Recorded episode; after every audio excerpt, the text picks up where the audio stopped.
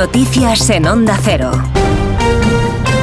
Noticias que a esta hora nos va a contar María Hernández. Buenos días, María. Buenos días. Alsina Tractores a la calle de nuevo hoy, tractoradas en media España que convocan, esta vez sí, las principales organizaciones agrarias. Siguen también las movilizaciones de las asociaciones minoritarias con intención de bloquear carreteras y centros logísticos otra vez. A esta hora la diagonal en Barcelona está despejada ya. Los agricultores trasladan su protesta al Parlamento, donde hay pleno esta mañana. Los colectivos de transportistas temen el impacto económico y exigen al gobierno que garantice la libre circulación. Carmelo González es el presidente del Comité Nacional del Transporte por Carretera. Ha estado en más de uno. No tenemos nada en contra de las reivindicaciones, todo lo contrario.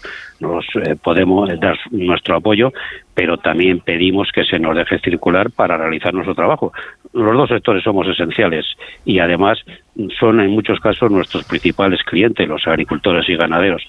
Eh, solo pedimos que nos dejen trabajar. El ministro Oscar Puente en Antena 3 esta mañana dice que comprende el descontento del campo, pero pide también racionalidad. Denuncia que en algún caso se está utilizando este conflicto de forma política y garantiza que el país no se va a bloquear que aquí se pueden hacer manifestaciones que ni siquiera han sido previamente anunciadas, es decir, vulnerando la ley y bueno, son enormemente respetados por las fuerzas del orden público, pero ya ha llegado un punto en el que si lo que con esas eh, protestas o esas manifestaciones lo que se hace es bloquear el país, pues obviamente las fuerzas del orden tienen que actuar. Dice que no hay riesgo de desabastecimiento, aunque hay que estar alerta. La ministra de la Seguridad Social acaba de anunciar, por cierto, reunión el día 13 con los agricultores para abordar el tema de la falta de mano de obra. En Cantabria, en Castro Urdiales, la Guardia Civil ha detenido a dos menores de edad como sospechosos de la muerte de su madre, una mujer de 48 años, cuyo cadáver han encontrado amordazado en el interior de un coche. El menor de los hermanos, de 14 años, es inimputable penalmente, como ha contado la delegada del Gobierno, Eugenia Gómez de Diego que han sido localizados sobre las 12 y cuarto en el Parque Cotolino. Uno de ellos es detenido, el segundo es inimputable y se ha dado cuenta a Fiscalía de Menores